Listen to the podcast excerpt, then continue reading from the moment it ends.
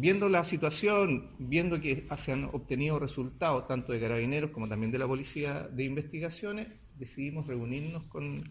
las la Junta de vecinos y las organizaciones sociales para poder también recibir de primera fuente cuál era su, percepción de, esta, problemática. Y en base a ello se diseñó un plan, ¿no es cierto?, que va a llamar Población Segura, que va a tener una duración de eh, un mes